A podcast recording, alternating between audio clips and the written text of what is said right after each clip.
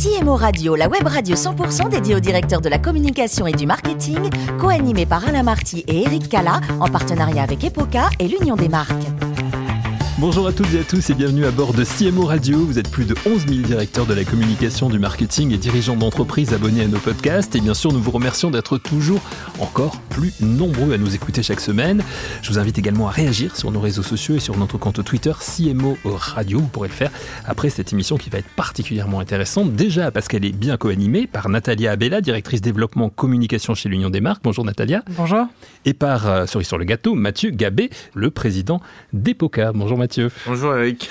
Nous recevons aujourd'hui Christian de Wagner, cofondateur d'Italians Do It Better. Je me suis entraîné, mais est-ce que je le dis bien, euh, Christian de Wagner de... C'est Christian de Wagner, vous l'avez très bien dit, et cofondateur avec euh, Patrizio Micheli, euh, mon associé avec qui nous avons créé cette société il y a six ans maintenant. Il y a six ans. Donc on va en parler bien évidemment dans un instant, mais revenons sur vos débuts, si vous le voulez bien. Christian, vous êtes né le 15 juillet 78 à Deauville. vous avez fait des études de commerce, d'abord à l'université, puis à, à l'EM de Lyon. Quel était votre souhait à ce moment-là? Alors de manière euh, euh, générale, dans ma carrière, j'ai jamais très bien su ce que je voulais faire, et, j'ai plutôt, c'est plutôt au rythme de mes rencontres, euh, au fur et à mesure que c'est décidé mon parcours professionnel. j'ai démarré en, en, marketing chez chez Ricky Benkisser parce que j'avais rencontré par hasard un, un, directeur marketing italien qui était auparavant chez Baril là d'ailleurs. Et, Ricky Benkisser, c'est les produits d'entretien. Et les Ricky Benkisser, c'est les produits d'entretien de la maison, absolument, avec des lessives notamment ce type de ce type de produits. Et, et ensuite, euh, au bout de quelques années, j'ai voulu aller faire autre chose. Je suis allé en conseil en stratégie, euh, où j'ai rencontré le fondateur d'un cabinet, du cabinet Advancy, euh, qui m'a semblé particulièrement brillant et avec une, une, vision assez juste. Et donc, je l'ai suivi. Et ensuite, j'ai rencontré Patrizio Micheli, avec qui on a créé donc Excellenza Italiana et la marque Italian Do It Better. Voilà. Et pour revenir un petit peu en arrière, pour revenir sur les produits d'entretien et, et Rekit Benkisser, vous, vous avez participé au lancement de la marque Vanish. Exactement. C'est ça? Vous nous racontez un petit peu Et alors, la marque Vanish, qui est donc le packaging rose hein, pour nos auditeurs. Je sais pas s'ils voient en, en, rayon qu'il y a un additif pour le soin pour le soin du linge. Et euh, alors c'était un peu différent parce que les, lancements dans les grosses sociétés comme ça, en fait, vous recevez une instruction euh, du siège qui est de dire cette année nous allons lancer euh, euh Vanish, et puis vous déclinez les actions marketing qui sont décidées par le siège en Angleterre. Chacun des pays les décline pour assurer le, le, lancement. Mais ce qui a été intéressant, ce qui a été réutilisé par la suite, c'est que c'était un marché qui était déjà existant. Je veux dire, le soin du linge, la lessive, c'est un marché qui existe, mais a été mis en avant une spécificité sur le Vanish qui était l'oxygène actif euh, en l'occurrence. Et donc le produit était euh, par rapport à ça plus efficace que les autres produits du marché. Il était vendu un petit peu plus cher également sur le marché. Et cette différence de prix permettait à la société de le réinvestir dans des animations euh, dans les magasins pour expliquer le produit au consommateur. Et c'est derrière ce qu'on a répliqué avec Italians Do It Better. D'accord. Alors, mais avant Italians Do It Better, il y a eu Advancy, vous nous l'avez dit. Mm-hmm. Vous y restez 10 ans. Qu'est-ce que ces années-là vous ont apporté alors, le, le, le, moi, ce que je recherchais dans le, dans le, le, conseil en stratégie, euh, c'était euh, d'une part, à titre personnel, de, de développer, j'ai un, un, profil assez euh, commercial, c'était de développer des compétences plus analytiques. Et euh, ça m'a permis, euh, au cours de ces dix années, en fait, quand vous prenez le PNL d'une entreprise, c'est de savoir agir sur chacune des lignes du PNL et de décomposer des gros problèmes en petits problèmes. Parce que quand il y a des petits problèmes, on arrive à trouver des solutions. Et quand il y a des gros problèmes, il y a un peu tout qui est dans tout. Et donc c'est ça que ça m'a appris, cette formation euh, derrière et qui m'a permis donc de créer une entreprise aujourd'hui. Voilà, alors vous nous avez mis l'eau à la bouche, on peut le dire, puisque euh, vous en parlez depuis le début de, de cette émission, dont nos auditeurs se disent, mais euh, oui, mais on a envie d'en savoir plus maintenant sur Italians Do It Better. Donc il y a six ans, hein, vous ouais. créez cette entreprise avec Patrizio Micheli, on dit, puisqu'il est italien, hein, j'imagine. Mm -hmm. euh, Présentez-nous là, cette entreprise Italians Do It Better, qui a six ans donc maintenant aujourd'hui. Alors Italians Do It Better, c'est un, un, acteur en grande, c'est un acteur de l'alimentaire italien euh, en grande distribution, avec un, un focus spécifique sur euh, les sauces euh, que vous allez utiliser dans les pâtes. Donc les sauces, ça peut prendre différentes formes. Hein. Ça peut être des sauces mmh. tomates, ça peut être donc à la base d'à partir de tomates et puis d'autres ingrédients autour. Ça peut être des pestis, euh, donc un pesto vert à la genovese par exemple. Et ça peut être aussi des sauces euh, au fromage. Donc c'est plein de plein de choses euh, avec un principe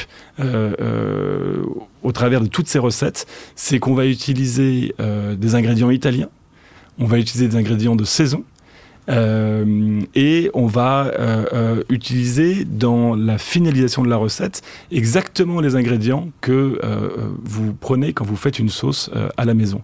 Donc il n'y a pas plus d'ingrédients que si vous faites une tomate basilic à la maison. Vous allez prendre une tomate, la couper en morceaux, un peu d'huile d'olive extra vierge, du sel, du poivre, une feuille de basilic et voilà, c'est ça que vous allez servir à vos, à vos amis, c'est ça que vous allez servir à table.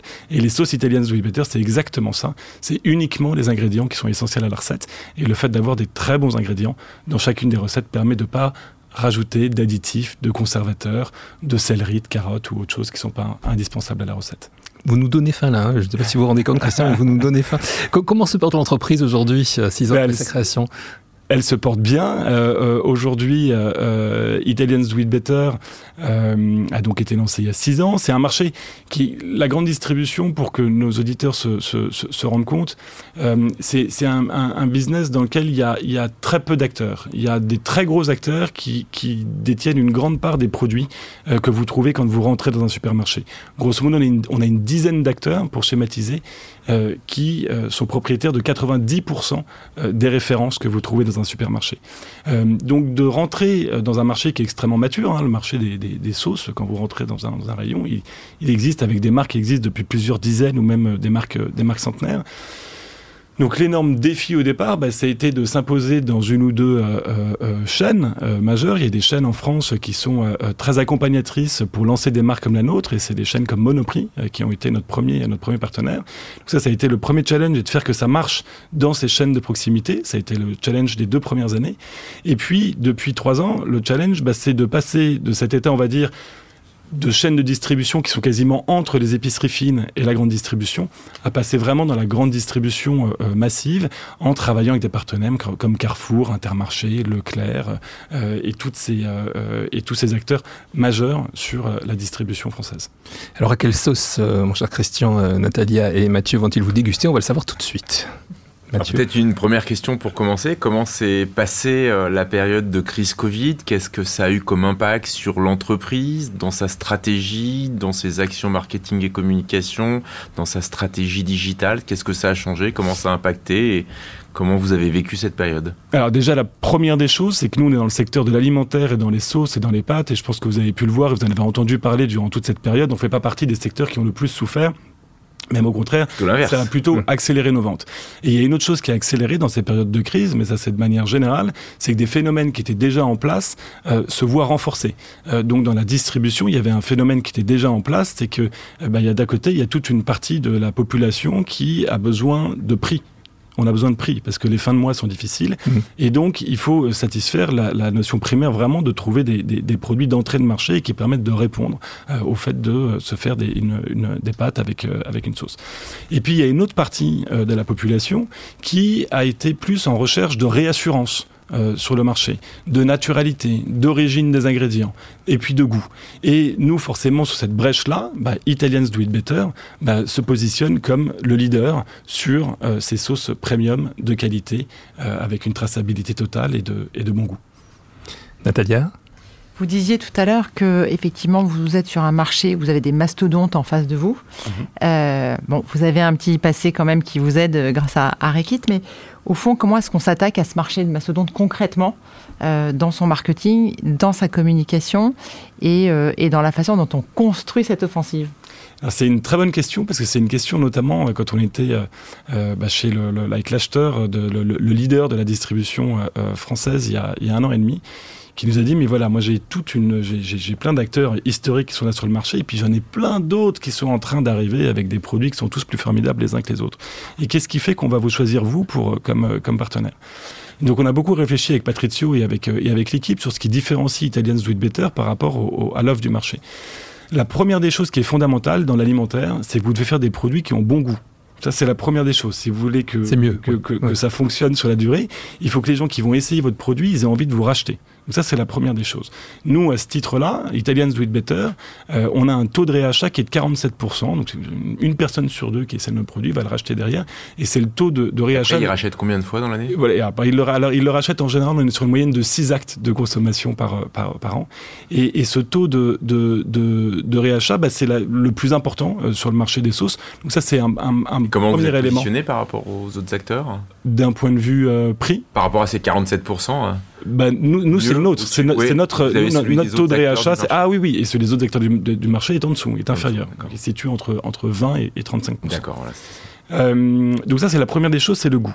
L'autre point qui est fondamental, euh, c'est la love brand. Euh, c'est de- de- d'avoir une marque et qui soit déclinée sur l'intégralité de ses messages, que ce soit en magasin, en communication, dans des interviews, où on, retrouve le lifestyle italien. La marque italienne Do It Better, parce que c'est particulier, on est des, des- une société française qui vendons des produits italiens avec un nom de marque anglais. Pourquoi on a choisi ce nom de marque anglais?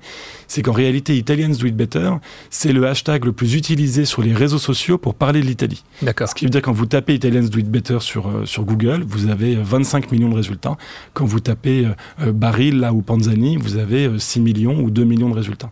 Donc ça fait que c'est une marque quand le consommateur va arriver dans le magasin, même si auparavant il ne connaissait pas réellement cette marque, cette marque évoque déjà pour lui euh, euh, un univers. Euh, donc ça c'est sur le produit. En fait, vous avez des- repris une marque qui existait déjà. On a repris un hashtag Voilà. qui existait déjà. Et, ce, et, et à la base, qui avait euh, été la première personne à utiliser ce nom Italian Do It Better? C'était Madonna, euh, qui, euh, euh, il y, a, il y a- il y a une vingtaine d'années, euh, avait un petit ami euh, italien. Et donc, il y avait les paparazzi qui la suivaient partout. Elle est elle-même d'origine Et italienne. elle s'était fait prendre en photo euh, sur la terrasse de son hôtel au petit matin avec un t-shirt Italians Do It Better. Hmm.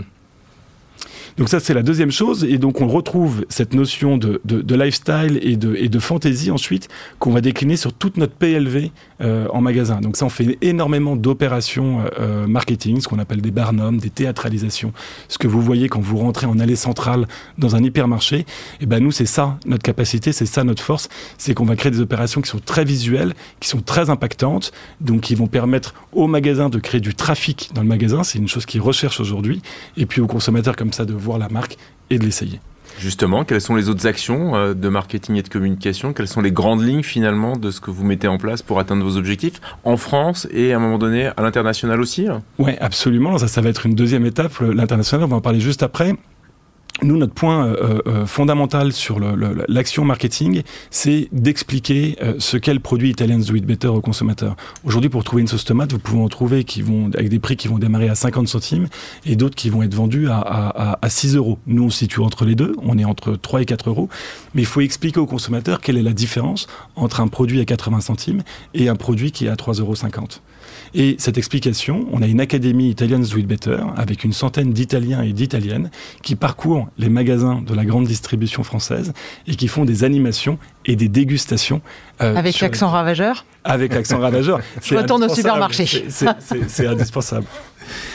Merci. Natalia, une dernière Oui, question, une, une- une question. euh, on, on parlait évidemment de digital. Vous êtes, vous êtes né euh, avec ce digital. Je J'ai regardé votre Insta et c'était intéressant parce qu'effectivement, vous avez tous les codes euh, de l'épicerie fine, euh, etc. Pour autant, est-ce que euh, vous avez une approche différente aujourd'hui de ce- ce- ce- ce- cette stratégie digitale euh, de, marketing, euh, d'influence?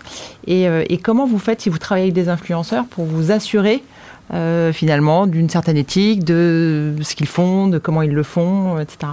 Déjà, il y a un premier point que vous avez relevé qui est juste, c'est qu'effectivement, nous, le principe d'Italian It Better, c'est d'avoir une qualité d'é- d'épicerie fine dans des quantités industrielles et donc avec laquelle on puisse fournir euh, euh, la grande distribution.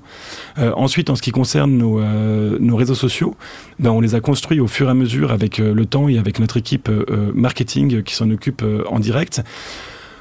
On essaye d'être le plus, euh, euh, euh, le plus réactif possible et de se créer justement ce côté indispensable aussi avec la force de la marque Italians Do It Better que notre Instagram qui, qui, grandit euh, au fur et à mesure rende la marque euh, euh, indispensable et que ce soit la grande distribution qui dise ok mais moi si je veux avoir une offre complète dans mon rayon je vais avoir bah, les historiques mastodontes qui se positionnent habituellement. Et ensuite je vais avoir des marques aussi qui vont m'apporter de la fantaisie mais pas que de la fantaisie. Ça va apporter de la fantaisie parce qu'il y a de la couleur et que c'est frais et que c'est sympa comme produit et que la marque est rigolote. Mais à côté de ça, on va réassurer aussi avec tout un certain nombre de, on a des, des, QR codes qu'on pose sur des stop rayons dans les magasins. Et quand vous cliquez sur le QR code, on a Eduardo et Domenico, qui sont deux personnes de l'entreprise, qui font des idées de recettes, pas forcément uniquement avec les produits Italian Sweet Better, mais aussi par exemple pour expliquer aux Français comment bien cuisiner une pasta.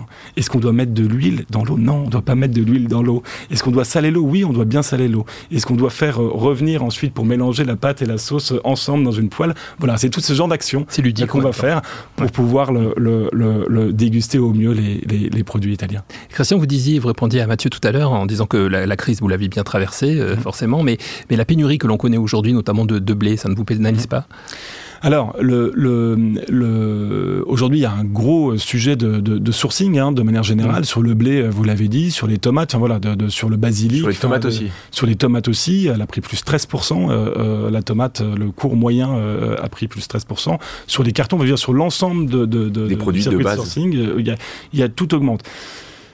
Nous, alors en plus c'est un sujet qui est important parce que vous savez, on est en pleine négociation annuelle aujourd'hui avec la, grande distribution. C'est une période qui se termine fin février.